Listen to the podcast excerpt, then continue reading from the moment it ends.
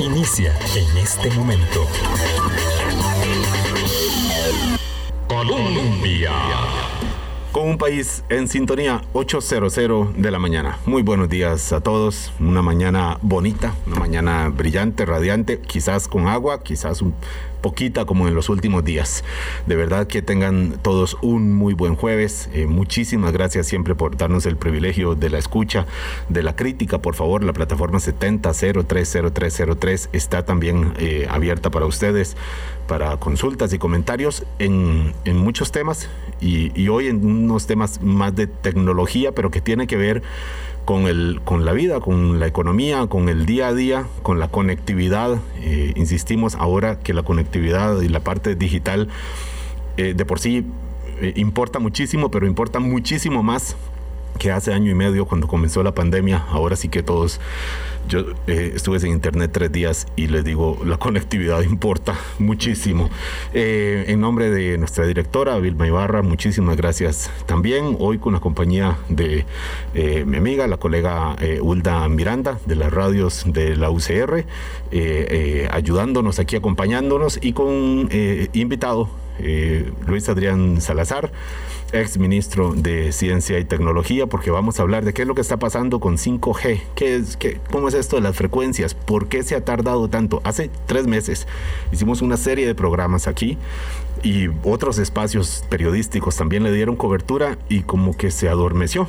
Nos estamos entreteniendo en lo político, que importa también, por supuesto, importa también, pero enos hoy aquí poniendo de nuevo el dedo sobre el renglón. Muy buenos días, Hulda. Provecho con su café.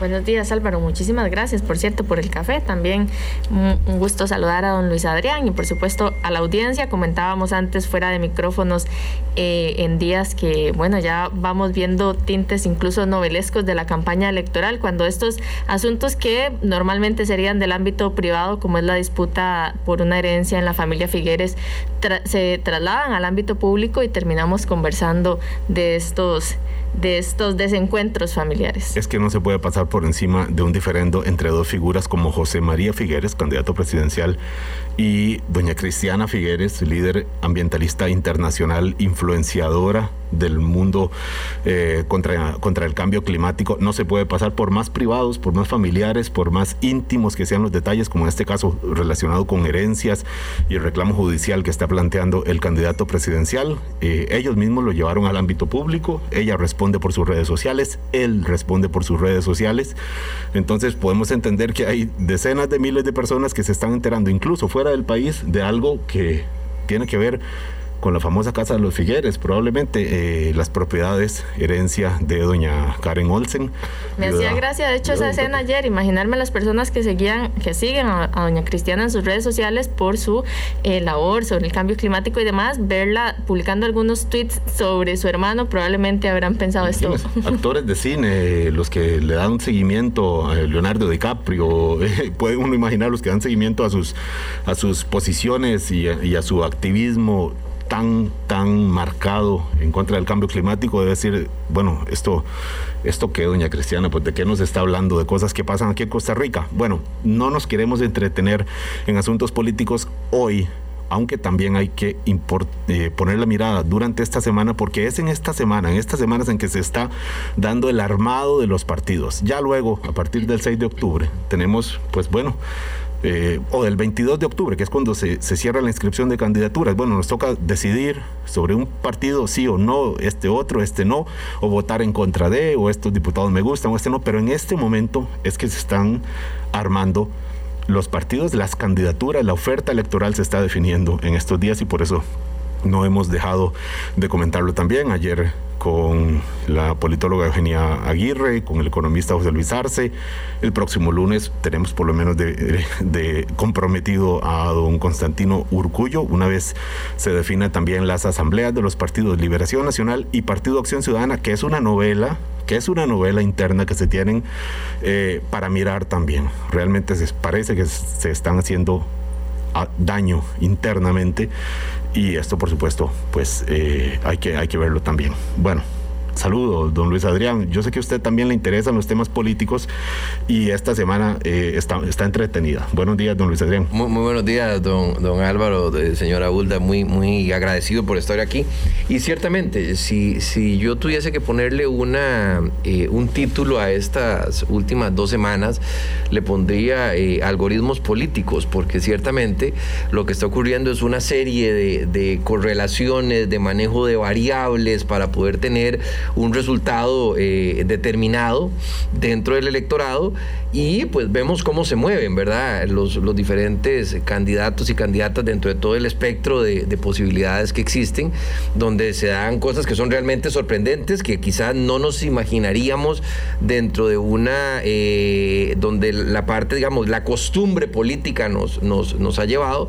Y yo creo que aquí lo más importante es considerar dos elementos. Uno, que el, tema de, cuán finos sean las los diferentes pasos que se den, pues así puede variar eh, con pequeños eh, movimientos todo un electorado para que pase a mirar de un lado al otro, que además de eso, pues como sabemos existe una alta volatilidad dentro de ese electorado. Y segundo, que creo que lo más importante es que ya se vayan definiendo cuáles son los diferentes eh, eh, equipos que van a, gobernar o que pretenden gobernar, porque sin lugar a dudas yo pienso, y esto eh, muy, muy personalmente, que acá en esta contienda política va a ser tan importante el poder mostrar eh, quiénes son los candidatos a vicepresidente, las propuestas eh, de los planes de gobierno, etcétera, como quién es el equipo. Porque yo creo que, nos hemos acostumbrado a que los equipos se muestran hasta que ya alguien está en el poder. Pero eh, siento que para poder generar mayor nivel de credibilidad, de legitimidad, es importante que los diferentes aspirantes a, la presidencia de la República puedan empezar a mostrar quiénes son sus equipos en diferentes áreas para saber a, a dónde es que tiene que votar y pues sobre todo pues para para que el electorado se sienta mucho más tranquilo, confiado y tenga mayores variables para tomar la decisión final. Eh, y, por eso es importante, hoy incluso eh, el candidato Figueres presenta sus dos, eh, las dos personas que lo acompañarán en la fórmula presidencial. Se ha especulado mm, bastante, tiene que satisfacer sectores, gente que lo ha apoyado, tiene que lanzar un guiño a ciertos, a cierto sector del electorado que tal vez no está cubierto por lo que él como político ofrece con lo que o, por lo que ofrece el partido en sí o por lo que ofrecen las figuras que él ha acercado como el mismo Rodrigo Arias. Anteayer eh, perdón ayer me decía una persona eh, me lo decía así anteayer no tenía candidato. Vi lo de Rodrigo Arias y José María Figueres y ahora sí y sí lo tuve.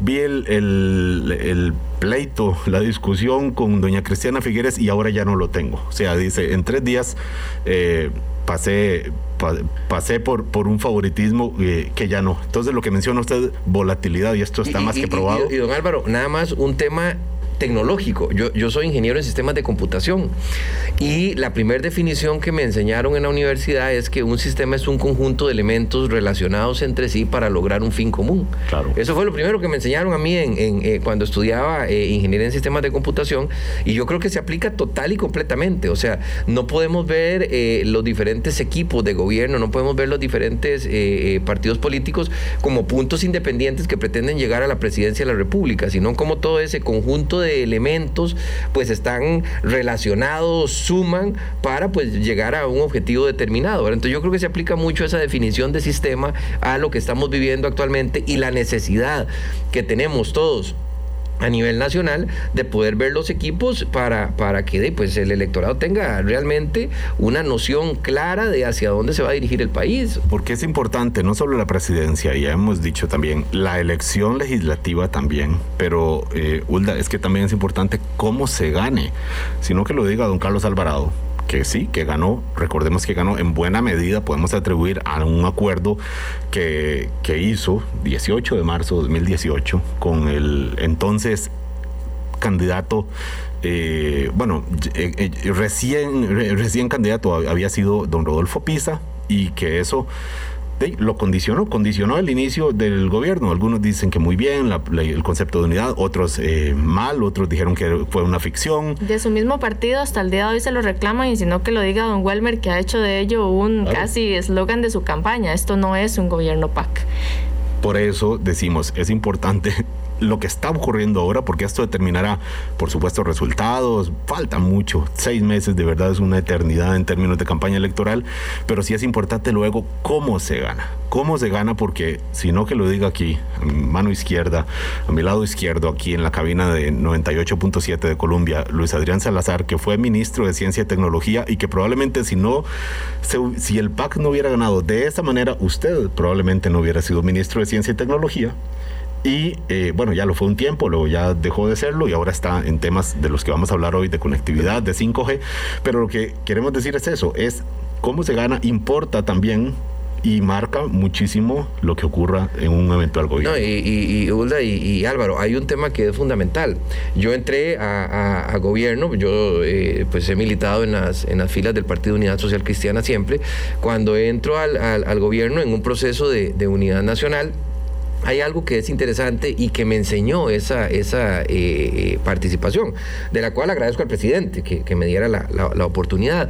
Pero yo creo que cuando se hace un, un acuerdo político, eh, hay un, error potencial que se comete en muchas ocasiones y se dice es que tenemos que analizar los puntos en que estamos de acuerdo para poder ir hacia adelante. Pero con la experiencia que yo tengo, yo creo que también se tiene que poder llegar a un acuerdo o a un, eh, determinadas decisiones de cómo se van a solventar las diferencias cuando éstas existan.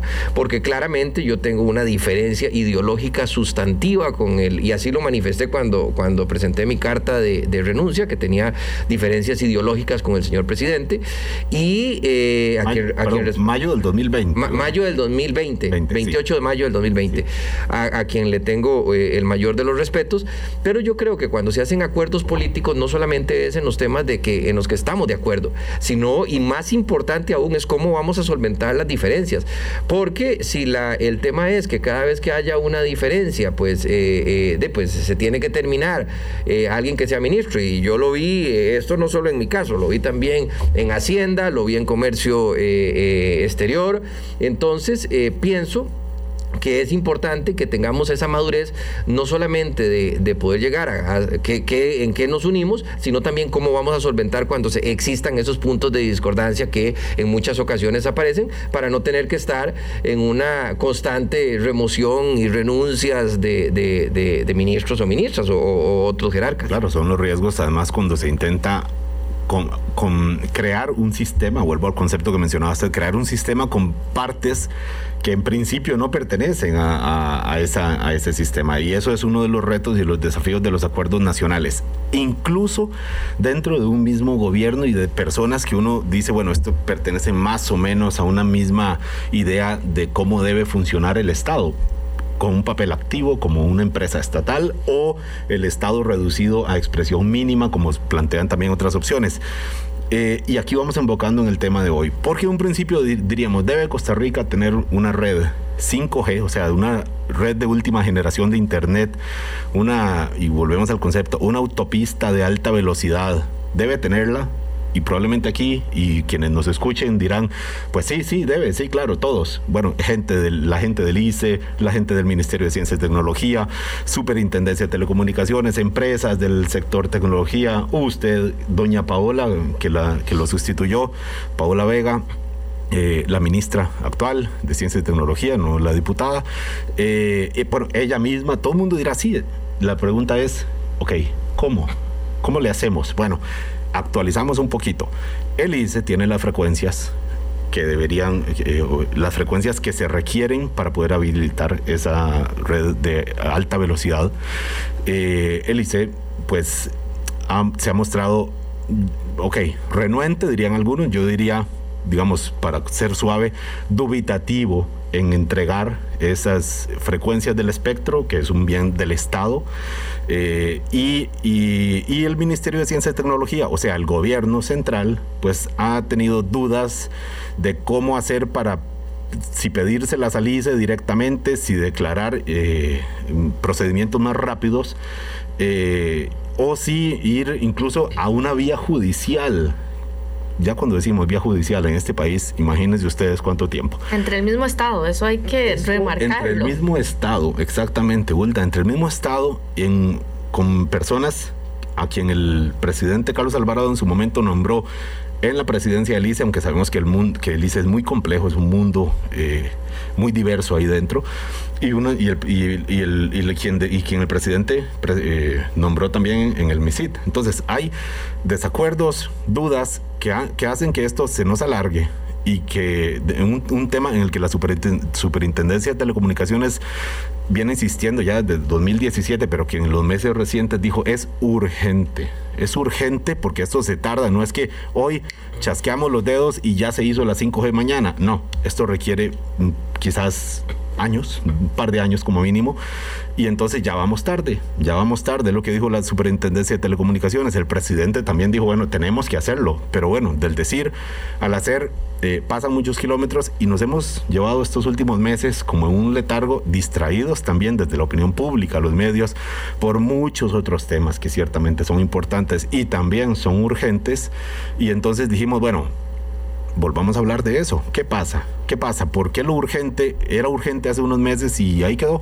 Y ahí quedó en las, en, las dudas. Y lo último que conocimos fue una noticia en el, en el periódico La Nación que decía que el Ministerio de Ciencia y Tecnología tenía dudas de utilizar la vía bueno, el gobierno central tiene la duda de utilizar la vía de la declaratoria de interés público de esas frecuencias, que es una forma de hacerlo más rápido, por eh, la posibilidad de que el ICE después presente una, bueno, de que haya después que indemnizar al ICE, a la al grupo ICE, a la empresa estatal, eh, por eh, despojarla de las frecuencias que tiene ahora a medio utilizar o casi sin utilizar, según quien lo diga. Más o menos así está planteado el resumen. Y mientras tanto seguimos, eh, el ICE dice, bueno, la conectividad puede mejorar con lo que tenemos ahora, con la red 4G y 4.5, tenemos mucho margen de mejora, pero desde un sector eh, empresarial específico del área de la tecnología y que ve la velocidad a la que avanza estos, estos temas en el mundo, dice, no, no, tenemos que ir ya por 5G. Lo resumí bien, don Luis Adrián. Sí, sí, don Álvaro. Eh, de hecho, aquí, aquí hay un, un, tema y es que eh, creo que hay un, preámbulo que es importante que conversemos el día de hoy. Todas las cosas en la vida tienen que tener un porqué y un para qué, o sea, porque no simple y sencillamente es el que yo quiero eh, hacer o el por qué yo quiero tomar determinada acción. Nosotros nos estamos moviendo como humanidad, como a un mundo cada vez más digitalizado en donde la economía digital es elemento esencial para el desarrollo humano cada vez vemos más que los, negocios a nivel de Internet, la creación de conocimiento, la generación de innovación, la generación de investigación y desarrollo, la capacidad de incorporar nuevas tecnologías al quehacer humano es cada vez más eh, eh, pues, presente. Vemos cómo, eh, nada más para mencionarle algunos casos, por ejemplo, eh, el, tema de la inteligencia artificial va a provocar como consecuencia de ellos, tanto a nivel de producción como de consumo, un movimiento de eh, un crecimiento del, aproximadamente un 14% al 2030 en el Producto Interno Bruto Global. Vemos cómo en este momento todos los, los, países, incluso no nos vayamos a otros eh, continentes, vamos acá. Eh, en este momento Chile ya hizo, eh, ya está empezando con los proyectos de 5G, México ya tiene eh, caminado el tema de 5G, en Argentina y en Colombia se están dando permisos experimentales para poder desarrollar el tema de 5G. Incluso yo ayer, sorprendidísimo, antier, sorprendidísimo, vi, escuché el, el discurso, los dos primeros discursos de la Asamblea General de las Naciones Unidas que abre Brasil y después sigue Estados Unidos. Y eh, me sorprendió a, una, a un mandatario con el cual pues tengo casi todas las diferencias posibles, como es Bolsonaro, hablar de que se iba a subastar 5G, eh, lo cual yo dije, o sea, eso es un, paso importante para Brasil. Y en el discurso de Joe Biden, eh, innumerables menciones a temas de inteligencia artificial, ciberseguridad, innovación, etc. Entonces, ¿qué ocurre?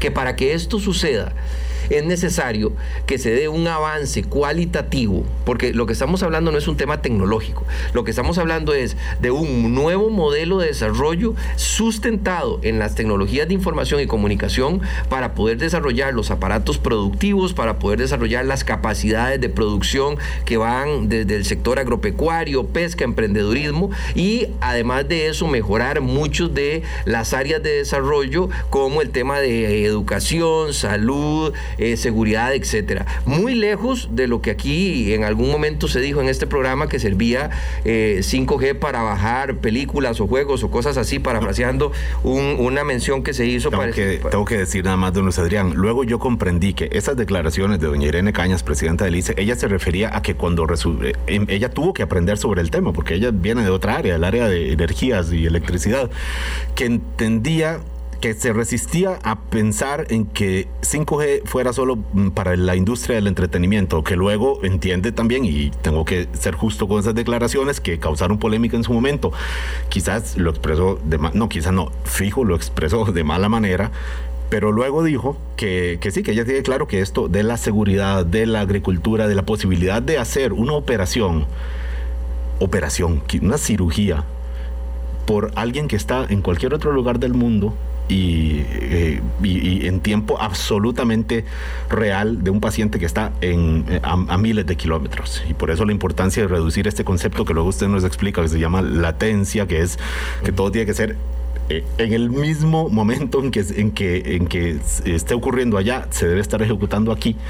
Eh, y, bueno, y eso tiene que ver con la 5G. Perdone que, que, lo interrumpiera porque sí, me, sí esa vez dije, bueno, que si tratamos de educar a la población sin ser nosotros, por supuesto, expertos, ni mucho menos, pero sí de transmitir sobre este tema, eh, claramente hay desafíos desde instituciones como el Instituto de Costarricense de Electricidad para para poder, mm, digamos, hay desafíos para poder comunicar mejor y poder, mm, si de verdad se cree en esto, pues plantearlo bien porque vea que hasta eh, causó ruido, causó ruido y, todavía hoy estamos comentando. Pero te digo una cosa, Álvaro, peor aún, porque entonces, sabiendo la importancia, no se toman decisiones, ¿verdad? Y eso es peor aún todavía.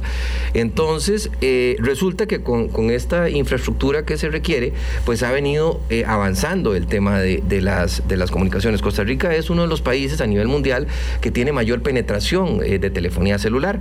O sea, estamos hablando que en la última medición que hizo la SUTEL está, es aproximadamente un 1,6%, o sea, de penetración celular. ¿Qué significa eso? Que por cada costarricense hay aproximadamente 1.6 líneas de, celulares y esta comunicación cada vez ha migrado más, no solamente desde el tema de telefonía celular, sino a diferentes industrias, ¿verdad? O sea, ¿cómo podemos nosotros llevar la medición en temas agropecuarios? ¿Cómo podemos nosotros llegar y generar temas de telemedicina? ¿Cómo, o sea, todo un cambio disruptivo para poder tener un crecimiento y una reactivación económica real dentro de una economía cada vez más digitalizada, que tiene una, un, gran reto. O sea, no es algo que puede que pase, no, es algo que está pasando, es algo que está ocurriendo y que en este momento, entonces, eh, pues eh, muchos países van adelante. Y ahí entonces eh, ocurre, y tal vez en 30 segundos para explicar un tema, cuando nosotros hablamos de espectro para nuestros queridos oyentes y quienes nos acompañan por, por las redes sociales,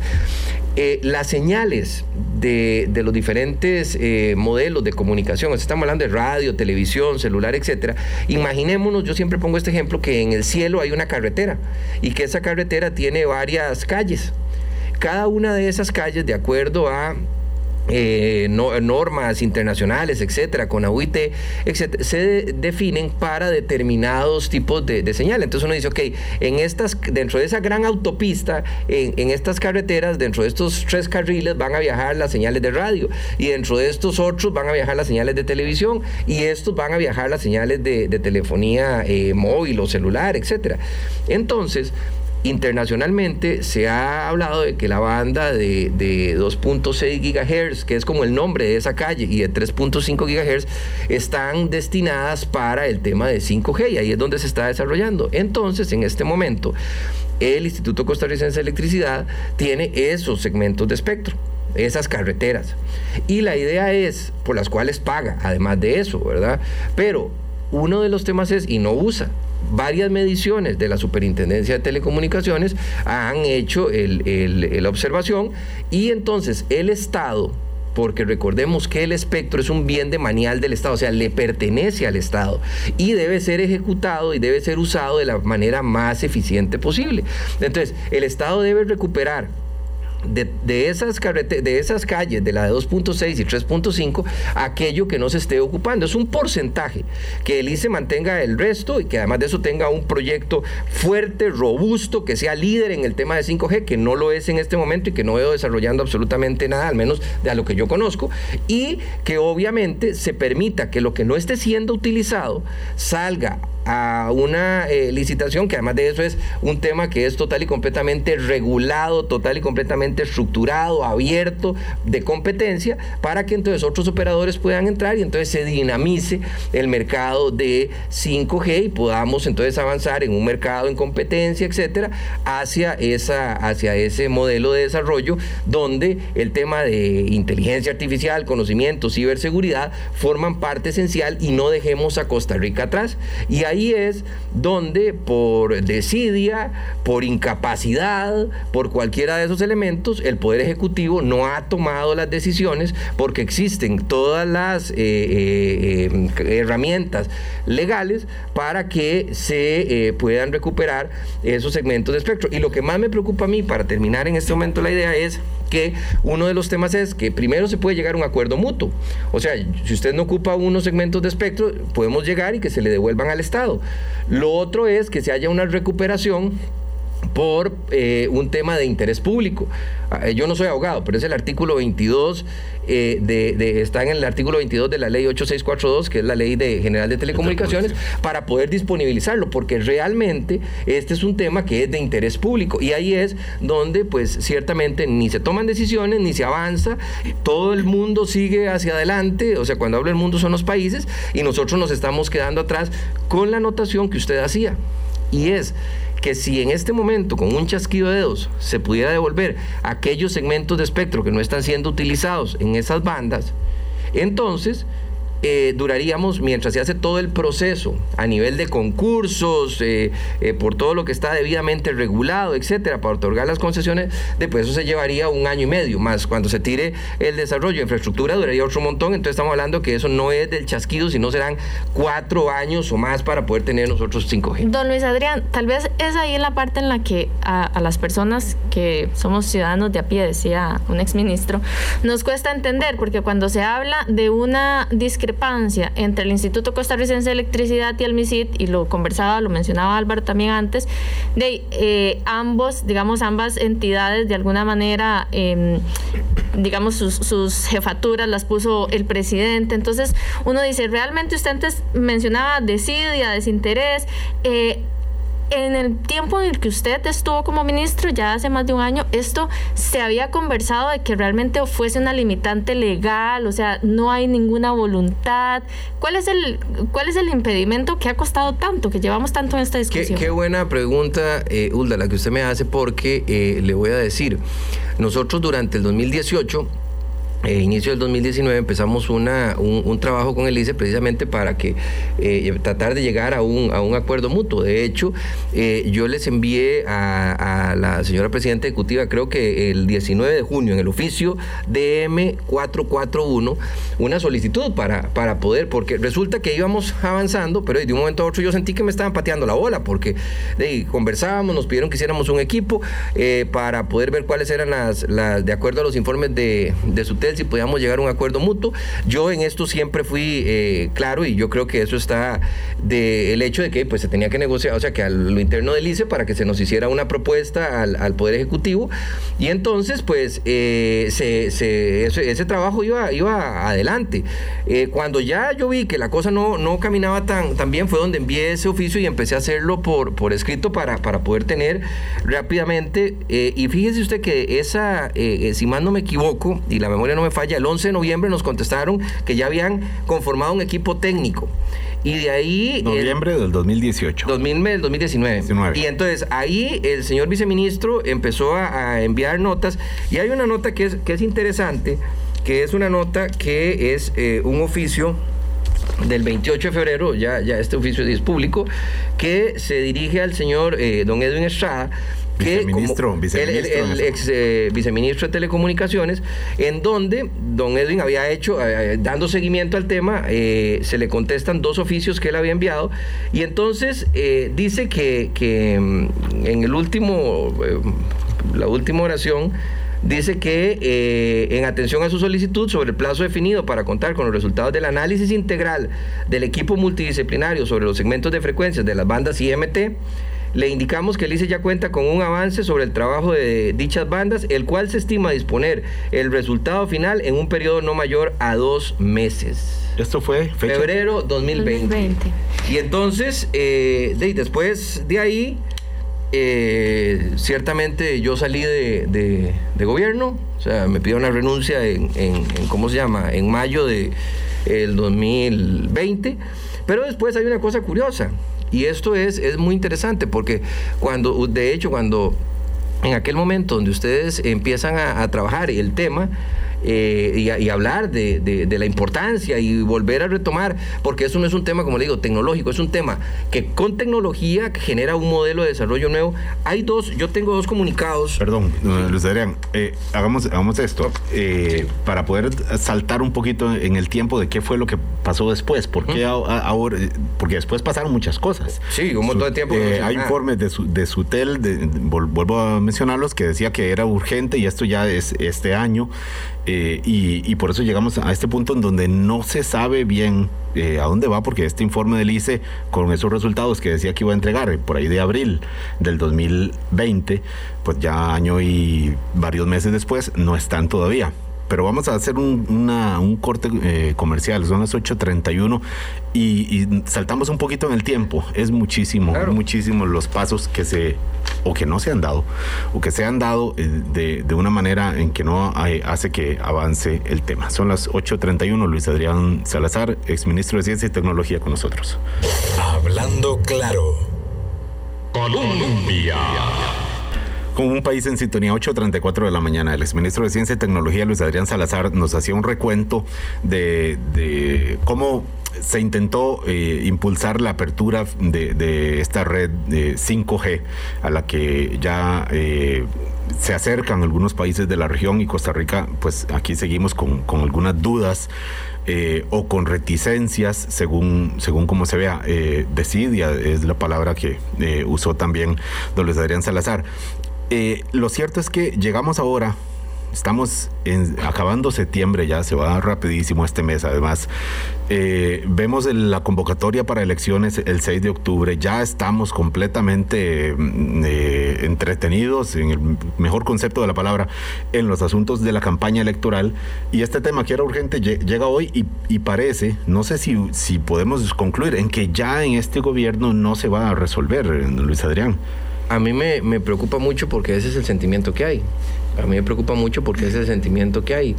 Y entonces, eh, con mucha efusividad, el Poder Ejecutivo eh, pues habla de que se está haciendo una recuperación de espectro y que se va a hacer una recuperación de espectro. Hay dos comunicados que, en los cuales pues se habla de que se está haciendo una recuperación de espectro y que además de eso se va y que se está tratando de negociar con el ICE, etcétera, y al final no pasa. Entonces, ¿qué es lo más complicado de esto, eh, Hulda y Álvaro?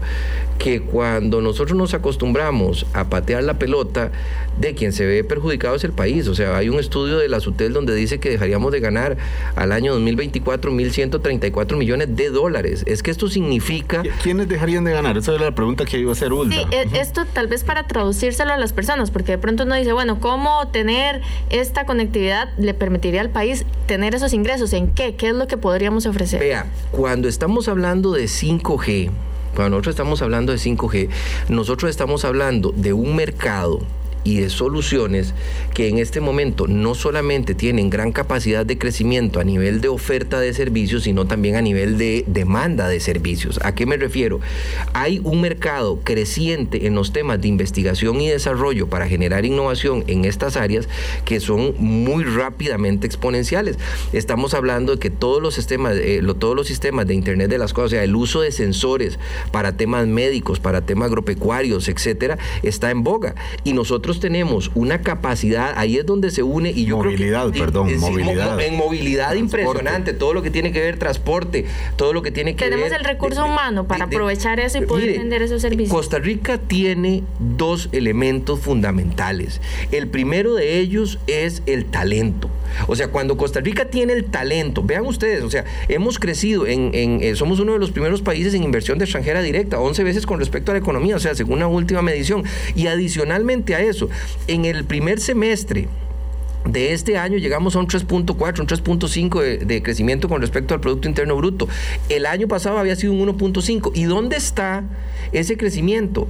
Está, claro, hay eh, eh, personas que irresponsablemente atentan contra las zonas francas y dicen que las zonas francas son las zonas francas hay que protegerlas, cuidarlas e impulsarlas. Y les digo por qué, porque resulta que en este instante, cuando nosotros vemos este, este modelo de, de desarrollo sobre el cual nosotros vamos, hombre, dispositivos médicos, todo lo que tiene que ver con empresas de base tecnológica son las que empiezan a generar mayor capacidad productiva, mayor capacidad de incorporar a Costa Rica cada vez más como un, como un centro de creación de conocimiento. Y ahí hace un maravilloso trabajo el Ministerio de Comercio Exterior, CINDE y Procomer. Entonces, cuando tenemos una institucionalidad tan fuerte como esos tres instituciones, cuando tenemos el talento, pero no tenemos la, la capacidad de infraestructura, ahí no se ha tomado decisiones. Y esta es una decisión que es clara.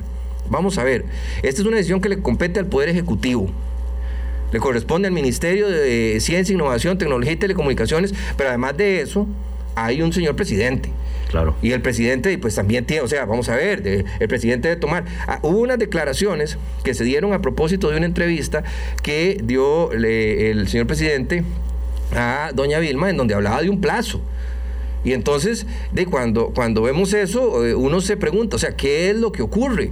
¿Cómo es posible? Porque aquí no es debilitar al ICE, por el contrario, yo soy no solamente cliente, sino además de eso soy amante. Eh, a mí el, tema de, del ICE es una institución, modelo para el desarrollo nacional, pero si nosotros no lo fortalecemos y no lo potenciamos en 5G, después vamos a tener problemas, pero eso tiene que ser en un mercado en competencia. don Luis Adrián, existe una preocupación quizás válida desde algún sector de pensar que este 5G es algo que quieren un sector de, la industria, bueno, o de varias industrias eh, o empresarios para desarrollar sus negocios, lo cual pues está muy bien, pero todavía quizás no hemos percibido si esto es efectivamente de interés público, más allá de la figura legal de interés público, si esto es de impacto directo para la población y me, se me parece un poquito a la percepción que había cuando se hablaba de la apertura en telecomunicaciones, quizás. Eh, y ahora, claro, vaya usted a quitarle el teléfono a alguien y consideramos que ese es un derecho humano, andar con el celular en, el bolsillo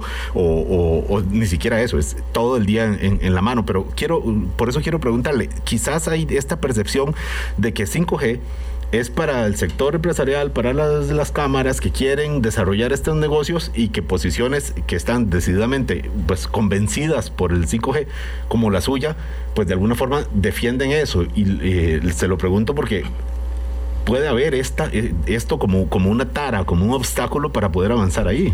Vea, ahí le voy a, le voy a comentar dos cosas. Eh, uno, primero, digamos que yo tengo una, una ventaja en esto yo eh, me hice una, una eh, propuesta a mí mismo, yo me hice un, una, eh, me impuse algo a mí mismo y fue no trabajar para empresas de telecomunicaciones al menos un año y medio, dos años después. Y hasta el momento no he trabajado para empresas de, telecomunicaciones, ni tampoco trabajo para cámaras. Esto lo hago porque yo lo creo, pero viene lo, y lo creo por lo siguiente, y es la pregunta que usted me hacía interés público. La reactivación económica es de interés público. La generación de empleo es interés público. El pensar en una economía digitalizada es de interés público. La posibilidad de que empresas nacionales pequeñas, medianas, hagan investigación y desarrollo en proyectos de base tecnológica es de interés público. El desarrollo de este país es de interés público. La necesidad de que tenemos de salir adelante con una visión clara de qué es lo que sucede en el mundo, no con una visión eh, eh, eh, de lo que eh, ocurre en el mundo, es necesario en este país. No podemos nosotros estar enfrascados en pensar en que si las Malvinas son de Argentina o no, tenemos que estar enfocados única y exclusivamente en desarrollar este país hacia adelante, en hacer que este país camine y eso ciertamente radica en que haya un entendimiento de qué está ocurriendo en el mundo actual. Y en este mundo actual, si nosotros no tomamos las decisiones adecuadas, damos resultados, damos una rendición de cuentas robusta, rígida y además de eso, con rigor, después no vamos a avanzar y nos van a pasar por delante un montón de gente que en investigación y desarrollo sí están caminando y que en 5G sí están caminando. Don Luis Adrián, eh, parte de, lo que comentaba Álvaro, que tal vez hay algunas preocupaciones, uno de los argumentos que he escuchado, que creo que es, es Em, en cierta medida lo que ha argumentado Alice es que podríamos dejar a gente por fuera como nos ha ocurrido en, en otras ocasiones, entonces que el acceso a la tecnología no es parejo si lo abrimos sin hacer estudios suficientes. Esto es un, riesgo que usted lo ha, digamos, considerado en, la, en esta discusión. Por ejemplo, me refiero a, poblaciones indígenas que hasta el día de hoy pues no, no les estamos dando, digamos, el mismo acceso que tiene el resto del país. No, eso eh, eh, es no, no, vamos a ver, es que son dos temas diferentes.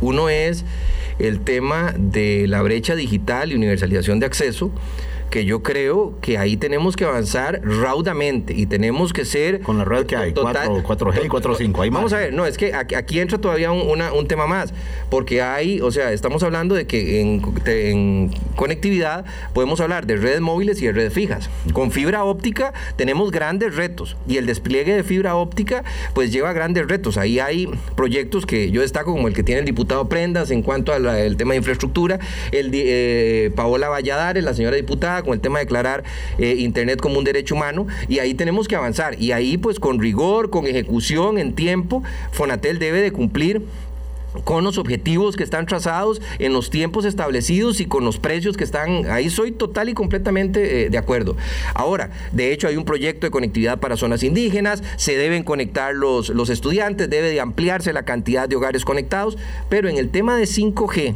que es lo que usted me pregunta, que es conectividad eh, a nivel eh, eh, pues, celular, eso más bien al contrario, o sea, si dinamizamos, porque en este momento, lamentablemente, ¿sabe qué es lo que me duele a mí? Que yo no veo que el esté caminando en ese, en ese, en ese rumbo.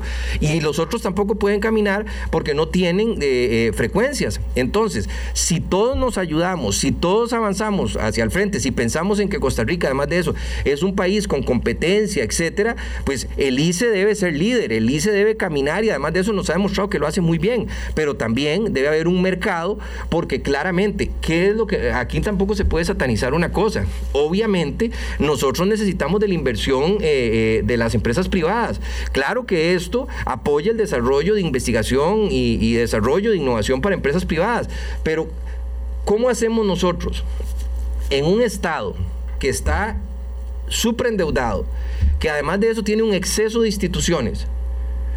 Potenciemos el sector privado. ¿Y dónde tenemos que potenciarlo? Tenemos que potenciarlo en las áreas de base tecnológica, de base de conocimiento, que es nuestro mayor activo. Y nada más termino con una idea muy puntual. Esto no solo estamos hablando porque eh, eh dice algo que es, es eh, fundamental. Esto tiene que ser de frontera a frontera, de costa a costa. Debe ser totalmente inclusivo y nadie puede quedar atrás. Pero lo que tenemos que hacer es avanzar de una manera eficiente porque si no estamos amarrados en historia, ¿verdad? Y eso sí es un problema sustantivo en el desarrollo nacional esta voz que se, se, exalta, porque se le ve también en, los gestos a don Luis Adrián Salazar. Eh, eso me crea mucha pasión y, además de eso mucho dolor a veces, de ver que hay cosas que son tan sencillas de, de, poder llegar y avanzar, donde todo el país se beneficia y que no se tomen decisiones y que entonces esperemos a que quizás llegue el otro gobierno. O sea, son meses porque la adopción tecnológica, don, Álvaro, tiene una situación. Antes podíamos esperar para tomar decisiones tecnológicas. Ahora, la velocidad a la que avanza el tema de tecnología es impresionante. Eh, claro, por eso hay que hablarlo también creo que la campaña electoral. Igual que hay que hablar de educación o, igual, porque es que va conectado, no, no, no, son áreas necesariamente excluyentes. Hay que hablar en la campaña electoral eh, sobre esto, porque ya, ya vamos ahí, pero también de algunos otros factores de, de poderes institucionales que importan también y que quizás a veces mm, les pasamos por encima porque no estamos no no habitamos en el ICE, no vemos la dinámica de poder interna que hay ahí que también es complicada y tiene que ver con el manejo político más pragmático, porque probablemente para doña Irene Cañas, presidenta ejecutiva, pues sería más fácil decir, bueno, sí, no, voy aquí o voy allá. Bueno, es muy complejo también el ICE y no lo pongo como un pretexto, lo pongo como una realidad. Y yo creo que, que es algo que, que usted conoce también. Son las 8.46, vamos al último corte, ya volvemos. Hablando claro. Colombia. 8.48 de la mañana. El exministro Luis Adrián Salazar dice eh, que hay desidia en temas de, de- en, en- en el proceso de avanzar hacia 5G. Le preguntaba si no es más bien voluntad, porque en in- instituciones como, como el ICE son, son de verdad muy complejas. ¿Usted ha considerado esto, don Luis Adrián, que no es tampoco tan fácil para qui- quien ejerza la presidencia ejecutiva de, Grupo ICE, sea doña Irene Caña, sea don Teófilo de la Torre hace años, sea don Pablo Cop más atrás, o el que vaya a venir dentro de unos meses, dentro de un año y esté ahí, tampoco es, eh, o sea, no deja de ser complejo eh, eh, decir, bueno, vamos, avanzamos, aquí está el estudio, sí o no, eh, declárelo de interés público y yo me comprometo a no pedir indemnización de nada, vamos, no es, no es tan, tan sencillo. Absolutamente de acuerdo con usted. Pero se supone que para eso hay personas que son líderes en las instituciones, que tienen capacidad de diálogo, que tienen posibilidad de sentarse a llegar a acuerdos, y yo eso no lo veo.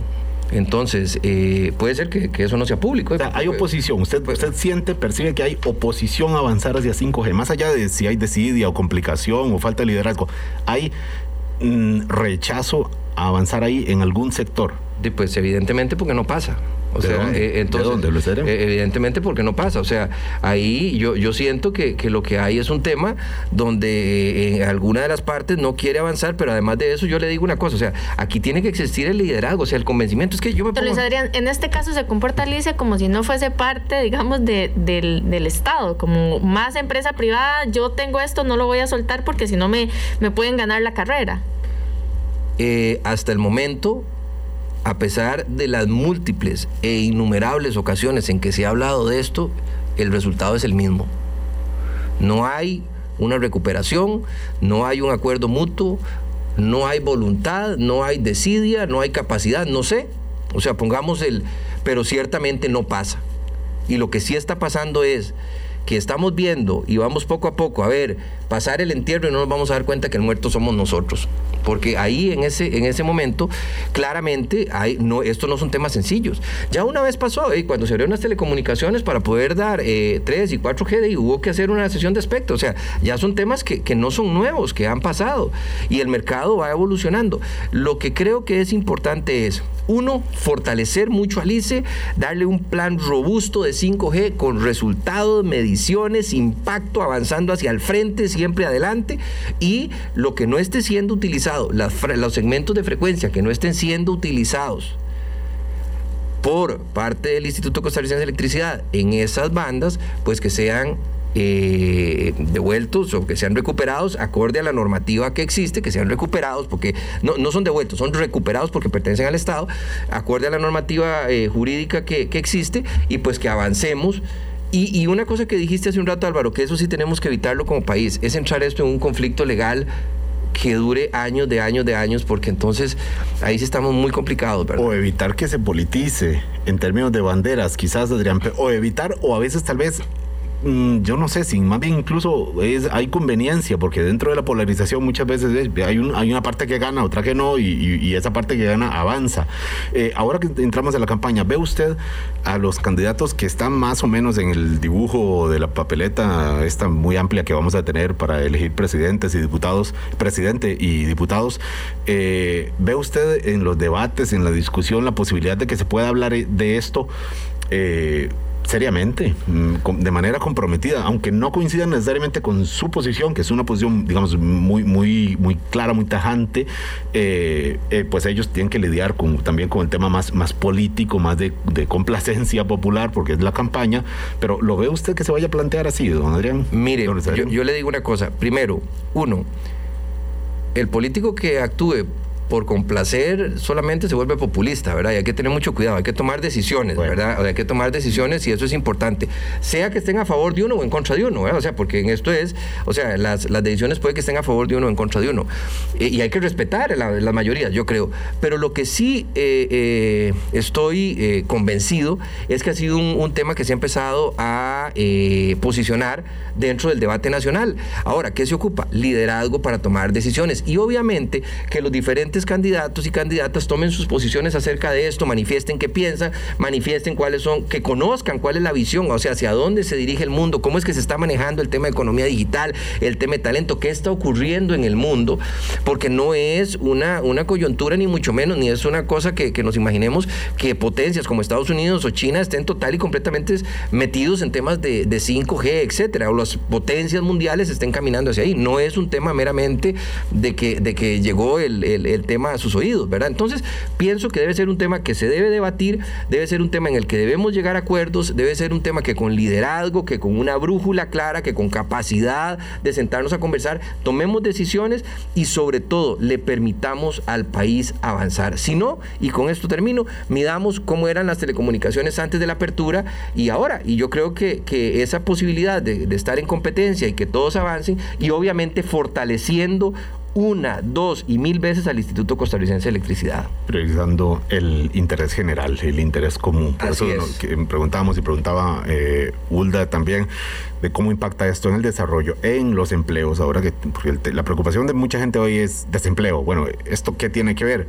Bueno, si la economía se dinamiza, obviamente para algún sector, para quien, para ese sector que está más cercano a la, a la industria de la tecnología, más capacitado, y, por, y eso pasa por la educación, que es otro de los temas que también esperamos, esperamos por cruzamos los dedos para que ocurra y que los candidatos lo incluyan también y que tiene que ver ahí sí con liderazgo como menciona usted muchísimas gracias Hulda por acompañarnos hoy también Hasta Gracias, la- Álvaro. hasta Un la otra placer. semana usted Hasta la- cada jueves hasta que regrese doña Vilma. y más allá probablemente más allá la reclutamos a ustedes les agradecemos también no hasta la próxima semana sino hasta mañana a las 8 de la mañana también con una mirada mm, política no electoral aunque casi todo es electoral ahora incluso estos temas que planteamos hoy pero eh, para ver también la dinámica eh, ejecutivo, asamblea legislativa que se está moviendo o que debería estarse moviendo. Muchas gracias a usted también, don Luis Adrián. No, muy buenos días, muchas gracias y siempre es importante tener esos temas en la palestra para poder llegar a acuerdos con liderazgo y decisiones. Vamos a volver a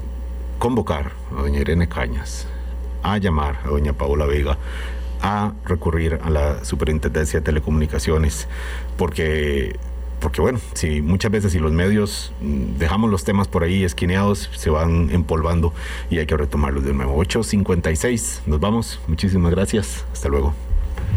Hablando claro, hablando claro.